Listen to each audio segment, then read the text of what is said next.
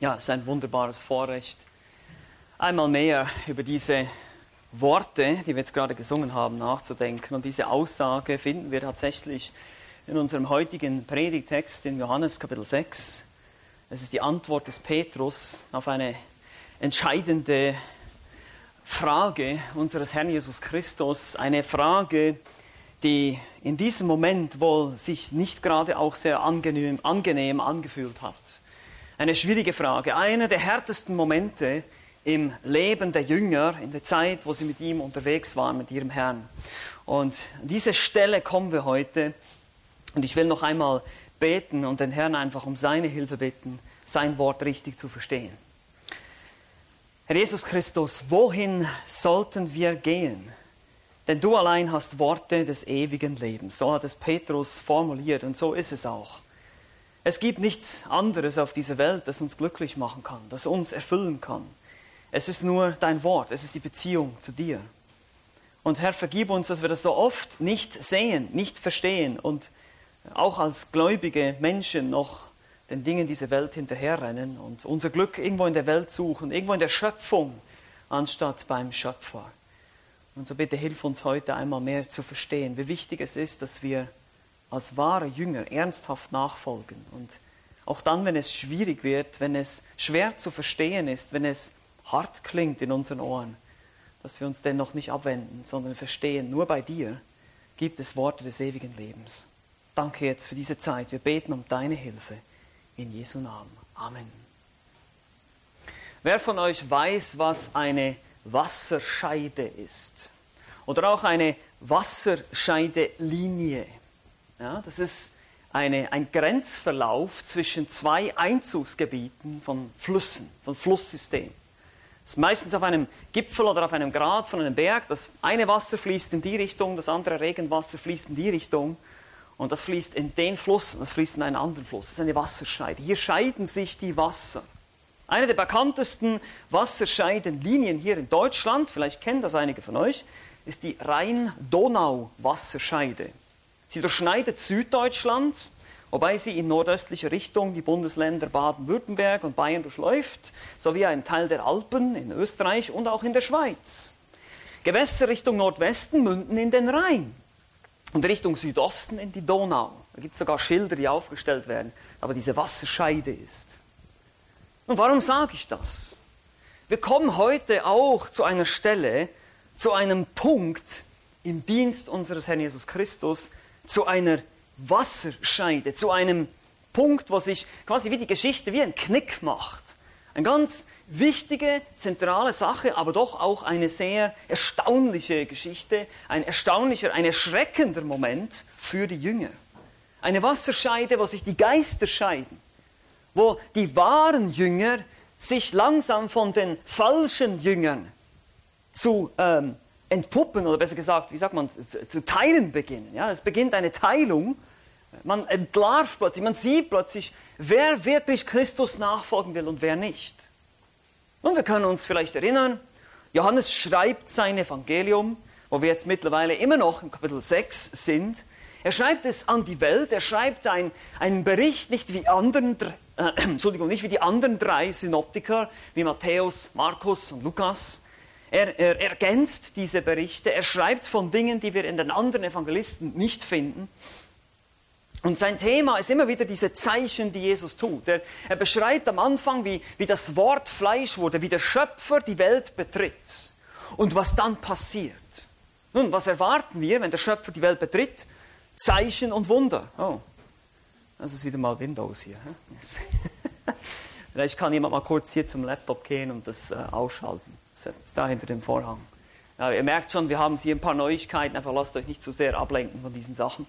Ähm, gut. Du hast noch mehr Power. Genau. Jetzt geben wir noch mehr auf. Achso, das ist, äh, Batterie ist leer, ne? Okay. Und wir haben gesehen, dass immer wieder diese Zeichen kommen und diese Zeichen berichtet uns Johannes, damit wir glauben. Und damit wir in diesem Glauben Leben haben. Nun, wir haben gesehen, Jesus durchzieht jetzt schon seit einer Weile hier eine Geschichte vom Johannesevangelium, die nördlichen Gebiete Israels in Galiläa. Könnt ihr euch erinnern? Im Süden haben wir Judäa, im Norden haben wir Galiläa. Da ist der See Genezareth, der Jordan, geht runter und da ist das Tote Meer. So, das ist ungefähr eine ganz grobe Karte von Israel, dass ihr das ungefähr im Kopf habt. Und er befindet sich vor allem im Moment noch im Norden. Wir sind eigentlich schon fast jetzt dann durch mit diesen ersten zweieinhalb Jahren seines Dienstes und werden jetzt noch ein kleines Stück, ein letztes halbes Jahr betrachten und dann kommen wir bereits in die Passionswoche und die Rede im Obersaal, die Rede an die Jünger, das geschieht dann alles in der letzten Woche. Also wir sind schon recht weit fortgeschritten und wir sehen in diesem, diesem Dienst, in dieser galiläischen Kampagne, wie es auch genannt wird von manchen Kommentatoren, sehen wir, dass sich immer mehr Menschen um Jesus sammeln. Er wird quasi immer populärer. Er hat einen ausgedehnten Dienst. Die Evangelisten Matthäus, Markus und Lukas berichten noch viel mehr davon. Johannes macht zwischen Kapitel 5 und 6 einen großen Zeitsprung, fast ein ganzes Jahr, befindet sich da zwischen Kapitel 5 und 6. Und er berichtet uns dann nur von dieser spektakulären Speisung der 5000 oder 20.000. Wir haben gesehen, dass die Reaktion dieser Leute aber relativ ähm, fehlgeleitet ist, weil sie nämlich dann Jesus zum Brotkönig machen wollen. Oh, schön, Jesus ist unser Messias, der uns jetzt mit Essen versorgt, wir brauchen nicht mehr arbeiten, er wird uns von den Römern befreien, er ist unser politischer Messias. Das war die Erwartung, das war die grundsätzliche Vorstellung der Jünger damals. Und so löst Jesus diese Versammlung auf, schickt die Jünger mit dem Boot fort und in dieser Nacht begegnet er ihnen da draußen auf dem See, auf dem Wasser gehen. Das ist das fünfte Zeichen, das uns Johannes berichtet hier im Kapitel 6 im Johannesevangelium. Und am nächsten Tag sucht ihn dieses Volk, das dann auch um den See herumgeht, in Kapernaum wieder auf. Kapernaum ist wieder auf der anderen Seite des Sees. Und sie fragen Jesus, wie bist du hierher gekommen? Und Jesus muss sie ermahnen und sagt, ihr sucht die falsche Speise. Ihr sucht nach dem falschen Brot. Ihr sucht nach irdischen Segnungen. Ihr sucht nach irdischem Glück. Ihr sucht nach weltlichem Glück. Ihr, alles, was ihr wollt, ist politische Befreiung. Alles, was ihr wollt, ist irdisches Brot. Aber ich gebe euch geistliches Brot. Ich bin das Brot, sagte dann später, als die Diskussion weitergeht und sie ein, ein Zeichen von ihm fordern. Das sehen wir in Kapitel 6, Vers 30. Sie sagen, was für ein Zeichen tust du? Ist doch interessant, nachdem er gerade 20.000 Menschen gefüttert hat, wollen die wieder ein Zeichen sehen. Ja, aber weißt du, Jesus, ähm, Mose hat uns Brot aus dem Himmel gegeben. Das ist ein bisschen eine andere Kategorie. Wir wollen so ein Zeichen aus dem Himmel sehen. Das war auch so in der jüdischen Tradition, wenn, wenn jemand wirklich sich ausweisen will als echter Prophet, dann muss es ein Zeichen aus dem Himmel sein. So Jesus, Mose gab uns Brot aus dem Himmel und darauf sagt Jesus zu ihnen, nein, nicht Mose gab euch dieses Brot, sondern Gott. Gott gab euch dieses Brot. Ihr verwechselt immer den Mittler mit dem Schöpfer. Nicht, dass ihr jetzt hier Mose zu sehr verehrt, das war nämlich Gott selbst. Und jetzt ist doch ein viel größeres Wunder passiert, nämlich dieser Gott selbst ist jetzt zu uns gekommen hier auf diese Welt. Ich bin jetzt dieses Brot, was ihr eigentlich sucht. Sie sagen nämlich, Herr, gib uns alle Zeit dieses Brot. Und darauf sagt er in Vers 35, ich bin das Brot. Ich bin diese geistliche Nahrung, die euren geistlichen Hunger stillen kann. Aber wir haben gesehen, dass es dann zu einem längeren Diskurs, einer längeren Diskussion kommt zwischen diesen Jüngern, dieser Menschenmenge von Juden und Jesus selbst. Und sie fangen an zu murren über ihn, weil sie das irgendwie für seltsam halten, dass er jetzt dieses geistliche Brot sein soll. Was macht er eigentlich aus sich selbst? Wir kennen doch seinen Vater, wir kennen doch seine Mutter, wir kennen doch seine Familie, seine Brüder. Ja, die werden wir auch noch, denen werden wir auch noch begegnen seine Halbbrüder eigentlich. Und sie sagen, das kann nicht sein. Was macht er aus sich selbst? Und Jesus sagt dann wieder, niemand kann zu mir kommen, es sei denn, dass der Vater ihn zieht, in Vers 44. Also er spricht dann plötzlich über die Souveränität Gottes in der Rettung. Er sagt, dass der Vater, Gott muss Menschen ziehen, er muss an ihrem Herzen wirken. Der Heilige Geist muss dein Herz verändern, damit du glauben kannst, damit du das verstehen kannst, was ich hier sage.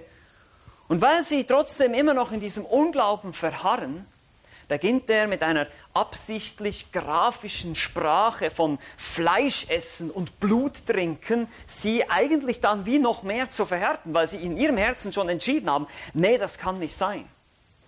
Und da sind wir stehen geblieben, so quasi mittendrin in dieser Diskussion. wie Jesus mit den Juden, hier mit diesen ganzen Jüngern, werden sie übrigens genannt, werden wir noch sehen, diskutiert. Und heute werden wir sehen, wie die Reaktion von diesen verschiedenen Menschen jetzt ist auf diese Rede. Es spitzt sich quasi noch mehr zu.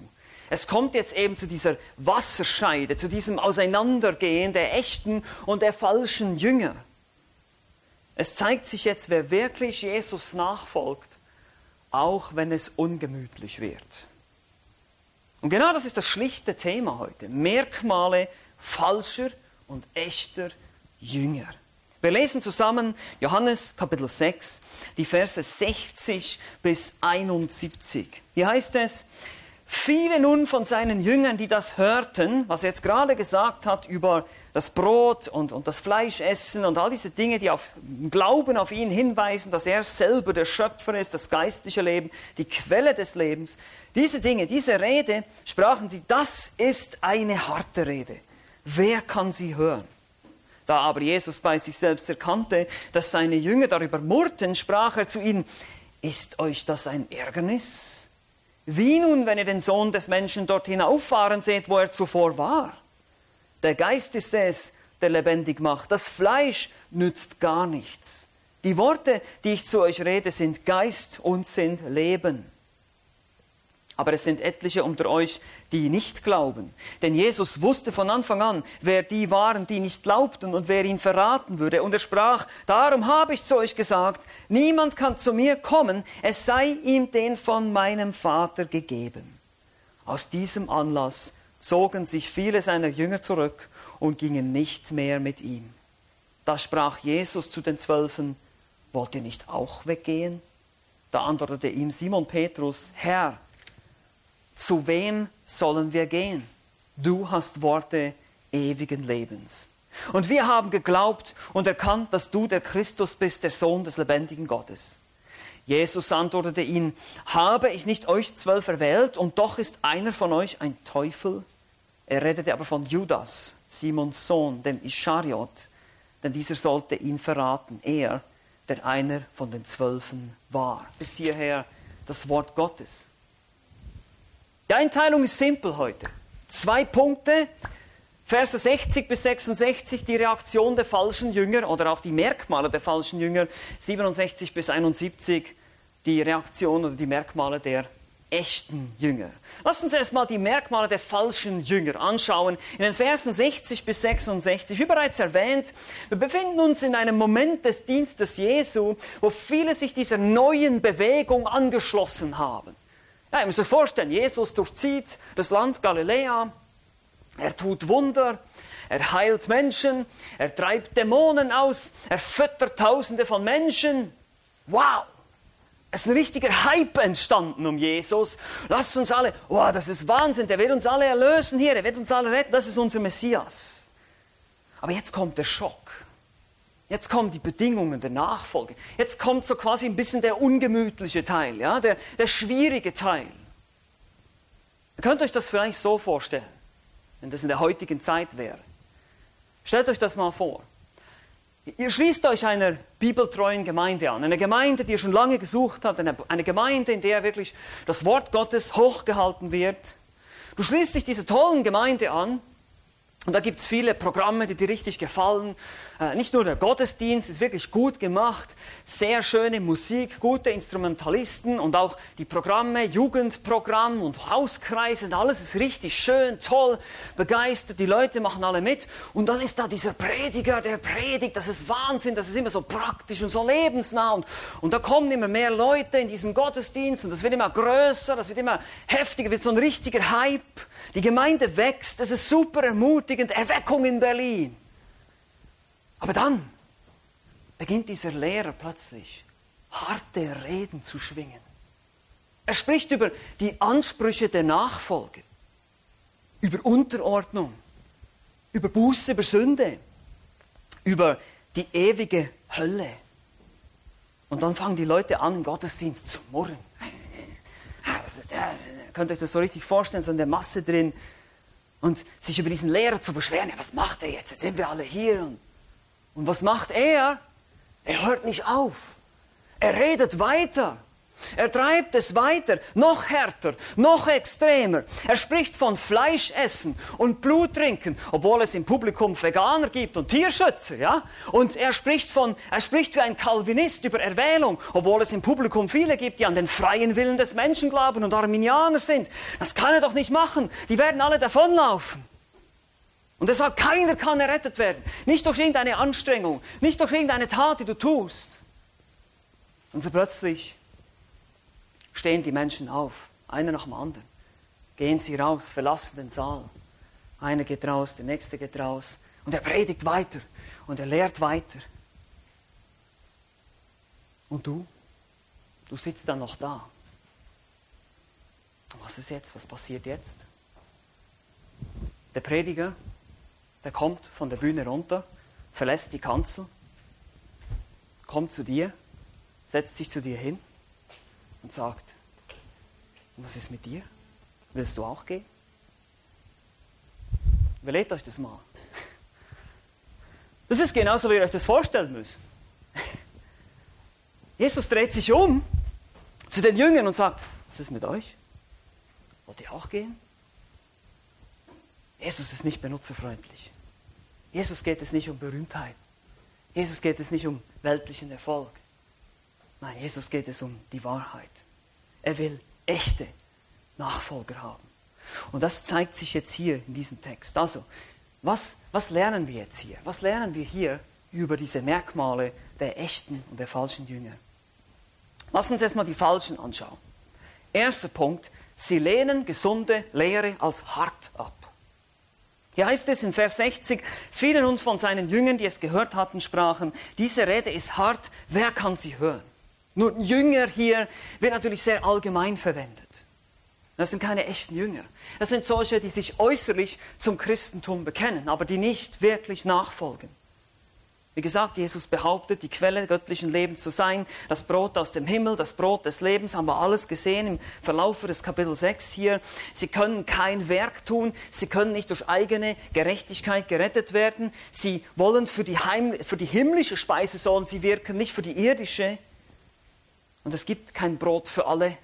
Was? Kein Essen? Kann nicht sein. Aber das ist genau der Punkt. Er verwendet echte und harte und grafische, anstößige Sprache. Er spricht von Fleischessen, Blut trinken. Eben, die Juden durften nicht mal Blut genießen. Das war verboten in ihrem Gesetz. Und sie sagen, das ist einfach hart. Skleros, ein griechischer Ausdruck für, für schwierig, für schwer zu schlucken. Das ist eine bittere Pille. Das ist schwer zu schlucken, Jesus. Das ist sogar anstößig. Und heute ist es nicht anders, ist es nicht so. Heute sind es einfach andere Aspekte, die, die anstößig sind in unserer Gesellschaft.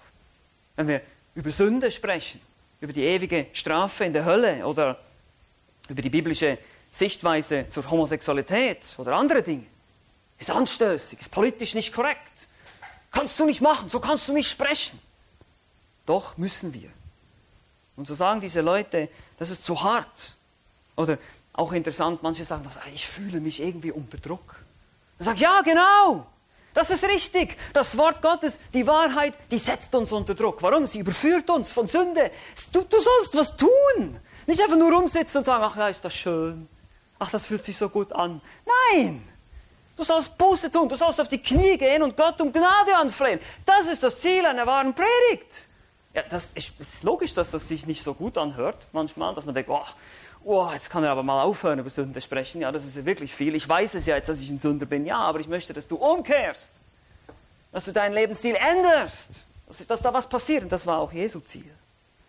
Und so ist die klare Lehre des Wortes in vielen Ohren heute hart. Unange unangenehm. Entschuldigung. unangenehm. Aber eben, Jesus war nicht pragmatisch. Und so sehen diese Jünger diese Lehre als schwer zu schlucken. Und dann zweitens, sie lehnen auch die Gottheit Jesu ab. Das sehen wir in den Versen 61 bis 62. Da heißt es, da aber Jesus bei sich selbst erkannte, dass seine Jünger darüber murrten, sprach er zu ihnen, ist es euch ein Ärgernis? Wie nun, wenn ihr den Sohn des Menschen dorthin auffahren seht, wo er zuvor war? Und wir sehen das Murren hier, das geht weiter. Das haben wir schon in Kapitel 6 gesehen. Und Jesus nimmt es wahr und sagt, ist das ein Ärgernis? Ein Verb hier, skandalizo. Ist das ein Skandal für euch, ein Stolperstein? Und Vers 62 ist ja ganz interessant. Die, äh, ich weiß, die äh, Schlachter macht hier so, wie nun, wenn ihr den Sohn des Menschen, aber eigentlich steht hier wirklich nur wörtlich, wenn ihr nun den Sohn des Menschen dahin auffahren seht, wo er zuvor war, dann erwartet man, ein, das ist ein Wenn-Satz, ein Bedingungssatz, und erwartet man ein Dann. Und dieses Dann lässt er ganz bewusst aus. Ja, er macht da so eine Pause zum Nachdenken. Wenn ihr nun den Menschen da hinauffahren seht, Stille. Ja. Warum wo? Weiß man nicht genau, deshalb haben manche Übersetzer da was reingemacht, eben dieses Wie nun oder so reingemacht für die Schlachter 2000. Aber das ist ein, ein offener Bedingungssatz, wo der Dann-Satz, die Apodosis, nicht ausgesprochen wird, und das soll wahrscheinlich bewerkstelligen, dass es zwei Möglichkeiten gibt, hier zu reagieren. Entweder wird es noch ein viel größerer Anstoß sein, wenn du den Sohn des Menschen in den Himmel auffahren siehst, weil das ist ja letztlich die Himmelfahrt, von der er hier spricht, also die Auferstehung und die Himmelfahrt. Oder in dem Moment wird sich für dich als Jünger alles klären. Der ganze Anstoß wird weg sein, weil du wirst den Herr Jesus sehen, wie er in den Himmel auffährt. Beide Möglichkeiten sind hier offen. Wahrscheinlicher ist natürlich, dass der Anstoß noch viel größer wird, weil er hier gerade jetzt zu der Gruppe spricht, die eben nicht glauben will. Das wird noch ein viel größerer Anstoß, wenn du von der Auferstehung hörst und auch von der Himmelfahrt. Stell dir das mal vor. Heute ja auch. Also, die falschen Jünger, die haben nicht nur diese, empfinden es nicht nur unangenehm, wenn Jesus spricht, wenn seine Worte schneiden ins Gewissen, sondern sie haben auch eine falsche Vorstellung von Jesus. Ein Wohltäter ein Heiler, ein politischer Erlöser. Er muss doch jetzt was tun. Aber Jesus ist der König des Universums. Und er, ihn kann man nur zu seinen Bedingungen annehmen, nicht zu den Vorstellungen, die wir haben. Und so haben die falschen Jünger eben diese gesunde Lehre, diese ablehnen als hart, diese Rede. Sie lehnen die Gottheit ab, diesen Anspruch. Und drittens, sie lehnen die Verdorbenheit und Unfähigkeit des Menschen ab. Seht mal Vers 63, da heißt es, der Geist ist es, der lebendig macht. Das Fleisch nützt gar nichts. Die Worte, die ich zu euch rede, sind Geist und sind Leben. Er sagt mit ihnen, mit anderen Worten, sagt er zu ihnen, ihr könnt es gar nicht verstehen. Und das Problem war immer wieder, und das sehen wir auch im Kontext des gesamten Kapitels, die Leute denken immer viel zu gut von sich selbst. Naja, ich bin doch gar nicht so schlimm. Ich bin doch gar nicht so schlecht. Ich, ich kann doch, sag mir, was ich tun soll. Sag mir, dass ich die Werke Gottes wirken kann. Könnt ihr euch erinnern? Kapitel 6. Und Jesus sagt, nein, ihr, ihr könnt es nicht. Es ist nur der Geist, der lebendig macht. Das Fleisch, die menschlichen Bemühungen hier, ist das Fleisch, das ist total nutzlos. Weil der Mensch von Grund an ein Sünder ist, im Herzen. Sein Wille, sein Verstand, seine Gefühle, die völlige Verderbtheit. Und nur der Geist gibt das Leben, nur der Geist schenkt die Veränderung. Sie wollen die Werke Gottes wirken, haben wir in 6,28 gesehen, aber das ist der Irrtum des religiösen Menschen. Er denkt, er kann sich selber befreien. Er denkt, er kann sich selber herausarbeiten, indem er das Gesetz hält und ein braver Mensch ist. Ich tue Recht und scheue niemand. Aber das ist nicht die Art und Weise, wie wir gerettet werden können. Und ist das heute noch aktuell? Oh ja.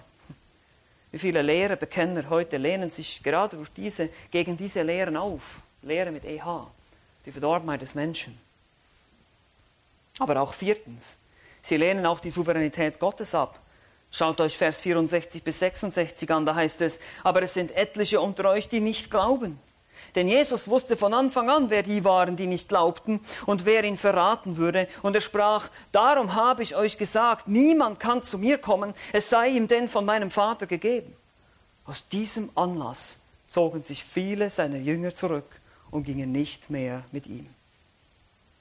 Jesus wusste schon von Anfang an, dass es viele unter dieser Schar gibt, die nicht gläubig sind, die sich zwar äußerlich Jünger nennen, Christen nennen, aber nicht wirklich glauben. Und er macht nochmal deutlich, dass wirklich niemand zu Gott kommen kann aus eigener Kraft und Anstrengung. Seht ihr das, wie oft Jesus das betont? Es sei ihm denn von meinem Vater gegeben, du kannst nicht aus eigener Kraft gerettet werden. Aus menschlicher Kraft. Das Fleisch nützt nichts. Der Vater muss es dir geben. Der Vater muss dich ziehen. Der Geist muss wirken in deinem Herzen. Und bis zu diesem Punkt hören sie zu. Und jetzt ist es zu viel. Die absolute Souveränität Gottes, diese, diese Absolutheit. Gott, alles ich, null, 0,0, gar nichts habe ich beigetragen zu meiner Rettung. Nein, nein, irgendwas, irgendwas muss ich doch, muss ich doch bei, beitragen können. Das kann doch nicht sein. Nein, nichts, null, gar nichts. Das war zu viel. Und deshalb laufen sie davon. Vers 66. Sie gingen nicht mehr mit ihm. Das war zu viel. Das, ist das reicht jetzt. Falsche Jünger bleiben nicht dran. So kann man das zusammenfassen. Sie lehnen die Herrschaft Gottes über sich ab und fallen ab. Falsche Jünger werden abfallen. Sie werden einen Punkt erreichen, in dem sie nicht mehr mitmachen wollen, weil es ihnen vielleicht zu extrem wird, zu radikal, zu streng, zu viel, was auch immer. Daher sieht man sie auch nicht mehr in der Gemeinde. Deshalb kommen und gehen Leute in der Gemeinde. Das ist traurig, aber das ist so. Aber hier sehen wir nicht nur das Negative, wir sehen die, die davonlaufen, das ist jetzt eben die eine Seite, jetzt sehen wir auch noch die andere Seite, hier die positive Seite, die Merkmale der echten Jünger. Das ist unser zweiter Punkt, in Versen 67 bis 71. Und hier sind sie, die Merkmale. Und das erste ist fast das Wichtigste, sie bleiben dran. Verse 67 bis 68, da ist es, da sprach Jesus zu den Zwölfen, wollt ihr nicht auch weggehen? Da antwortete ihm Simon Petrus, Herr, zu wem sollen wir gehen? Du hast Worte des ewigen Lebens. Nun kommt der große Test. Nein, kein Corona-Test, eine Prüfung. Eine echte Prüfung für die echten Jünger. Die Prüfung, die Wasserscheide. So, was ist jetzt mit euch? Die zwei, drei Leute, die hier noch sitzen, so quasi, ne? die zwölf Leute, die hier noch sind, oder vielleicht noch ein paar dazu, paar Frauen waren noch dabei, die sind da geblieben. Was, was ist mit euch? Was ist mit euch? Wollt ihr auch gehen? Und die Frage wird so gestellt, Jesus, im Griechischen gibt es zwei Arten, eine Frage zu stellen. Er fragt die Frage so, dass die Antwort Nein ist. Ja, dass man schon erwartet, wie, was ist mit euch? Wollt ihr auch gehen? Nein? Oder? So in die Richtung, muss man sich das vorstellen. Das muss einer der härtesten Momente gewesen sein für die Jünger. Wie gesagt, stellt euch das vor, stellt euch dieses Szenario vor. Die, die zwölf stehen noch da, quasi fast alleine, überstellt und nicht abgeholt. Die gesamte Masse der Menschen, die Gruppendynamik, der Hype, die Lightshow, das Konzert, der Jubel, der Applaus, all diese Dinge verschwunden, Stille. Nur diese zwölf Loser mit ihrem komischen Messias, der ständig harte Reden schwingt und über Fleisch und Blut spricht. Wie steht man dann da? Ha, lächerlich. Sowas Sowas soll die Rettung der Welt sein. Jesus, echt? Ist das, ist das die Art und Weise, wie du Israel befreien wirst, wie du die Welt retten wirst? Lächerlich. Aber doch, Petrus, der Sprecher der Gruppe hier, der sicher für die ganze Gruppe spricht, sagt, zu wem sollen wir gehen? Herr, wir haben erkannt, du hast Worte des ewigen Lebens. Sie erkennen, sie glauben. Nun, an einer anderen Stelle sehen wir, wie Jesus dann auch zu Petrus sagt in Matthäus 16, Fleisch und Blut haben dir das nicht offenbar. Das ist übernatürliche Erkenntnis, das ist geschenkte Erkenntnis hier. Was Petrus hier sagt, das ist übernatürlich geschenkt. Wie gesagt, die Gemeinde Jesu Christi ist kein Club. Und wir alle sind freiwillig hier, weil wir Jesus nachfolgen wollen. Das ist wichtig, das immer wieder zu betonen. Wir sind kein Verein, wir sind eigentlich wir sind ein Verein, offiziell weiß ich, aber wir sind in dem Sinne kein Verein, wo wir einfach zusammenkommen, weil wir alle an Fußball interessiert sind, das irgendwie so cool finden. Und dann kommt einer und geht einer, machen wir so ein bisschen. Nein, wir sind die Botschaft Gottes auf Erden. Wir haben einen Auftrag, wir haben eine Mission, wir sind Soldaten im Dienste Jesu Christi. Wir sind nicht irgendwie hier zum, zum Vergnügen. Das Christentum ist keine Spazierfahrt und das muss Jesus immer wieder deutlich machen. Deshalb wird er immer wieder auch über Nachfolge sprechen, auch in den anderen Evangelien lesen wir oft davon. Und deshalb ist es wichtig, wenn du hier bist und, und nur Christ spielst, dann ist es eigentlich eine riesige Gefahr für dich. Je mehr du weißt, je mehr du gehört hast, desto mehr Verantwortung hast du. Je mehr du weißt, desto heißer wird deine Hölle sein. Ist dir das bewusst? Je mehr du hörst, desto mehr Verantwortung, du hast mehr Erkenntnis. Du wirst nicht vor Gott stehen und sagen, ich habe keine Ahnung gehabt. Kannst du nicht. Niemand von uns kann das. Ihr habt es alle gehört. Und deshalb, die Frage ist, bin ich wirklich dabei? Bleibe ich dran. Bin ich nicht wie einer von denen hier, von dieser Masse, die dann sagt, ja, das ist mir jetzt schon, jetzt wird es mir zu extrem. Jetzt wird es mir zu radikal, Jesus. Das, das, nee, also bis hierher, aber diese Sünde, nein, die lasse ich dich nicht wegnehmen. Das geht nicht. Bis dahin und nicht weiter. Oder bist du bereit zu sagen, nein, du hast Worte des ewigen Lebens. Eben, sie bleiben dran. Aber dann sehen wir auch zweitens, sie glauben, eben. Dieser übernatürliche Glaube in Vers 69, wir haben geglaubt und erkannt, dass du der Christus bist, der Sohn des lebendigen Gottes. Hier gibt es eine Textvariante, wenn jemand eine Elberfelder Bibel hat, dann wird es da zum Beispiel heißen, und wir haben geglaubt und erkannt, dass du der Heilige Gottes bist. Das ist wahrscheinlich der bessere Text als hier in der Schlachterübersetzung, aber die Bedeutung ist letztlich dieselbe. Er ist Christus, der Sohn des lebendigen Gottes, oder er ist der Heilige Gottes. Er ist einfach Gott. Das erinnert an den Namen Gottes, der Heilige Israels in Jesaja 41. Und interessant sind hier die Verbformen. Achtet euch mal, was der Text sagt, auch in der Schlachterübersetzung. Wir haben geglaubt und wir haben erkannt. Das ist der griechische Perfekt hier. Das ist eine Handlung in der Vergangenheit, die ist abgeschlossen. Wir haben geglaubt, wir haben erkannt und das hat jetzt riesen Auswirkungen in diese Zeit hinein, hier bis heute. Aber das ist nicht nur Glaube im Sinne von ich vertraue einfach mal ein bisschen und guck mal und schaue mal, sondern das ist bereits eine Überzeugung hier. Das ist ein festes Vertrauen, ein unerschütterlicher Glaube, der eben übernatürlich ist. Eine feste Überzeugung. Und selbst denn, wenn sie versagen, und Petrus wird noch versagen, das wissen wir, sie kommen wieder zurück. Sie bleiben trotzdem dran. Das heißt nicht, dass wir nicht versagen, das heißt nicht, dass wir nicht sündigen, aber wir bleiben dran als echte Jünger. Wir kommen zurück, wir kehren um, wir kommen zurück zum Herrn. Wir bleiben dran. Das ist diese unerschütterliche Überzeugung.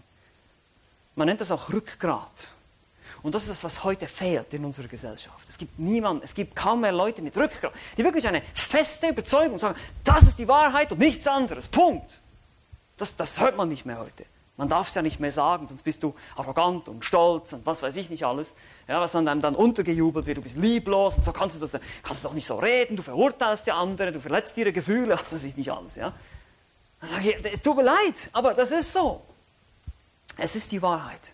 Und ich muss sie euch sagen, natürlich in Liebe, natürlich in Geduld, aber ich muss es sagen.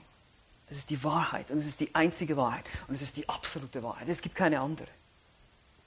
Warum ist das so? Warum bleiben sie dran? Warum glauben sie? Nun, drittens, sie sind Erwählte. Guckt euch Vers 70 an, die erste Hälfte. Hier heißt es, Jesus antwortete ihnen, habe ich nicht euch zwölf erwählt?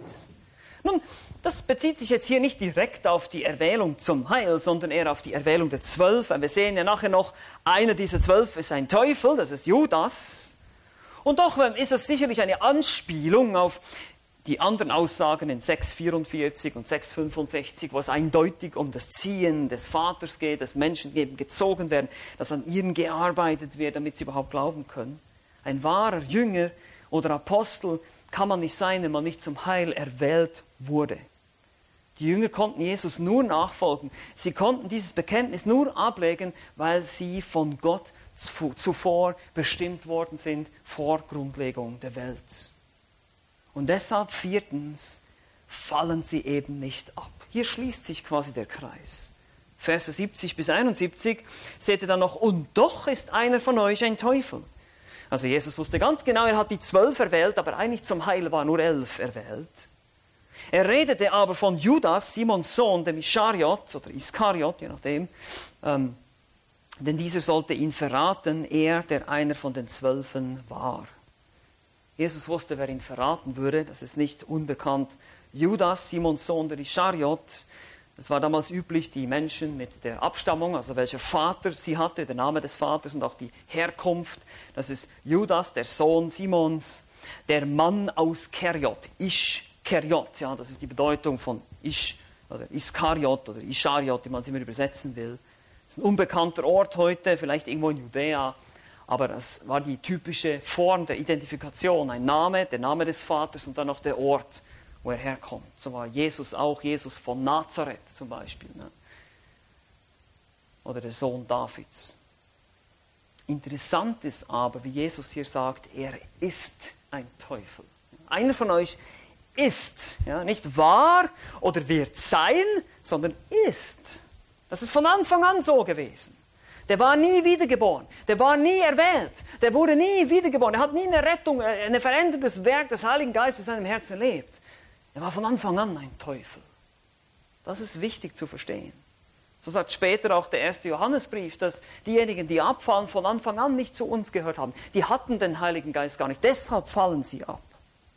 Es war keine echte Wiedergeburt, hat stattgefunden in diesen Menschen. Oh ja, er hatte eine Verantwortung. Das heißt nicht, dass er ein Roboter war, ja, dass, er, dass er sagen konnte, ja, ich konnte nichts dafür, ich war ja nicht erwählt. Ja, das sagen dann viele. Das ist nicht so. Das ist nicht biblische Lehre. Judas wusste genau, was er tat und er war verantwortlich für sein Handeln. Er hat reale Entscheidungen getroffen und er hat reale schlechte Entscheidungen getroffen. Und das zeigt uns einmal mehr, dass aber letztlich eben nur wiedergeborene Gläubige wie Petrus diese Erkenntnis haben können und eben auch niemals abfallen können. Das Heil ist sicher. Wenn jemand wiedergeboren ist, dann wird er nicht zurückgeboren quasi, ja, sondern dann ist er ein Kind Gottes und bleibt es auch. Römer 8, Vers 30 heißt es, die er aber vorherbestimmt hat, die hat er auch berufen, die er aber berufen hat, die hat er auch gerechtfertigt, die er aber gerechtfertigt hat, die hat er auch verherrlicht, die unzerreißbare Kette der Errettung. Somit schließt sich der Kreis.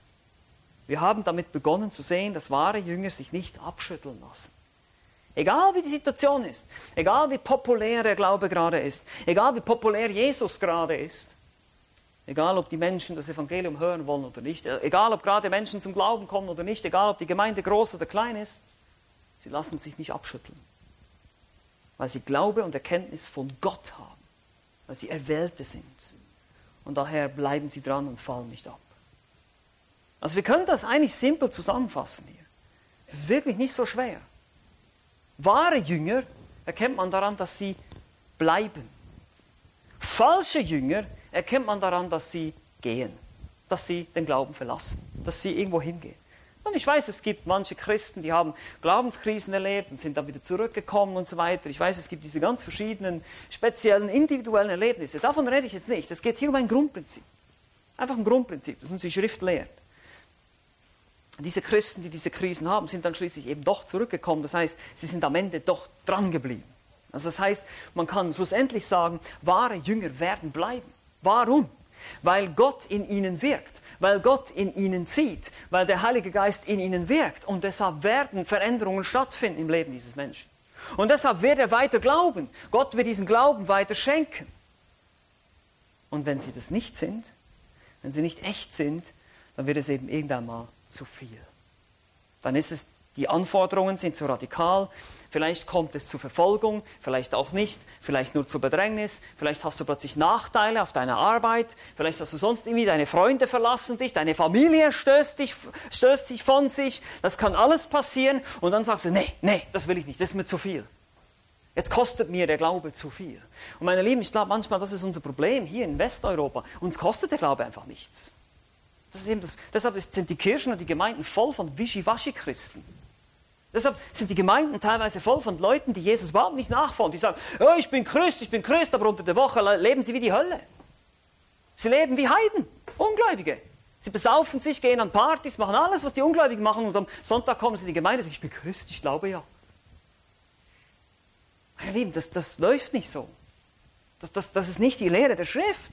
Das ist nicht das, was Jesus gesagt hat. Ich lese das anders hier und wir müssen wirklich uns hinterfragen. Jeder Einzelne für sich, jeder, jeder muss sein eigenes Herz prüfen. Ich kann eure Herzen nicht sehen. Ich weiß nicht, wer von euch dazugehört und wer nicht. Ich habe keine Ahnung. Ich weiß nur, dass ich dazugehöre, weil ich mein Herz sehe. Weil ich den Heiligen Geist in meinem Leben erlebe. Weil ich Veränderungen erlebe. Weil ich auch am Montag und am Dienstag und am Mittwoch im Gebet bin und Gemeinschaft habe mit dem Herrn. Nicht nur am Sonntag. Aber wie sieht es mit dir aus? Niemand kann den Glauben für dich, du, du, musst das selber machen, für dich. Ich, ich kann dich nicht retten, ich kann, ich kann dir nur das Evangelium geben und sagen, prüf dich. So wie Jesus sagte, prüft euch. Oder Paulus sagt auch, prüft euch.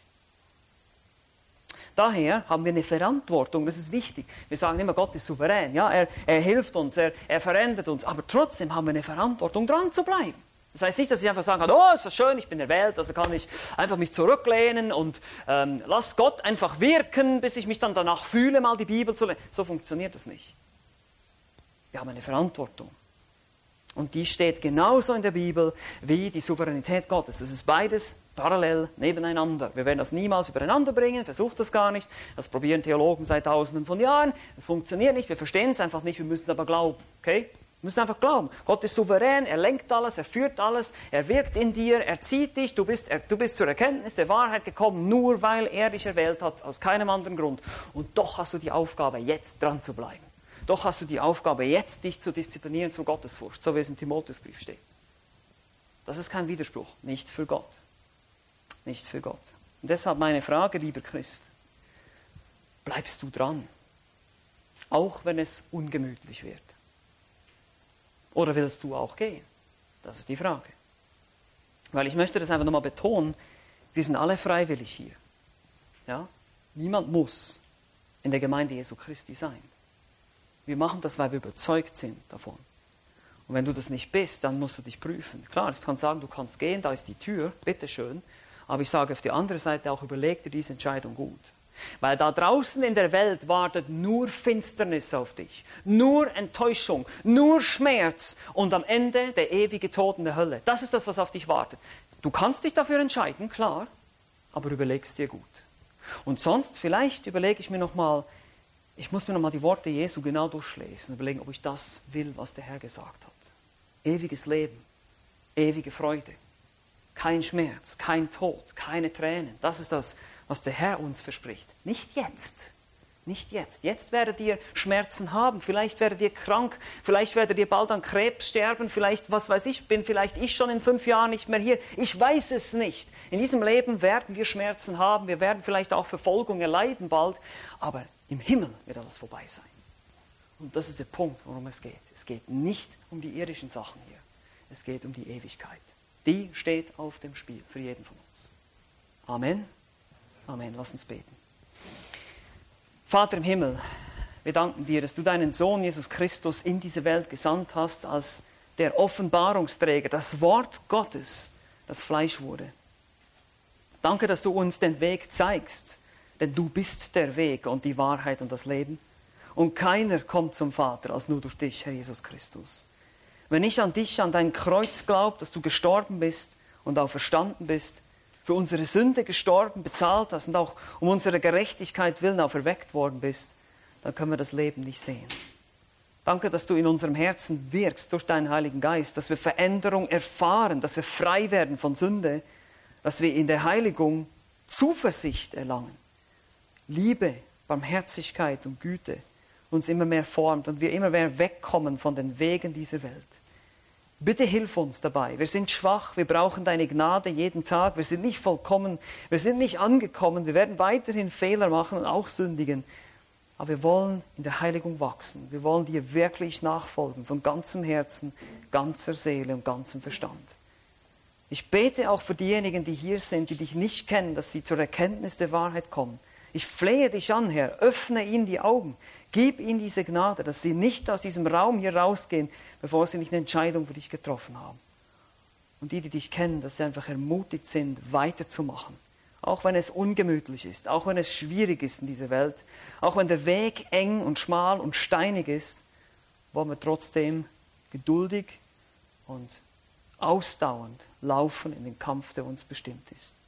Dafür beten wir und preisen dich, der du die Kraft dafür gibst, in Fülle. Amen.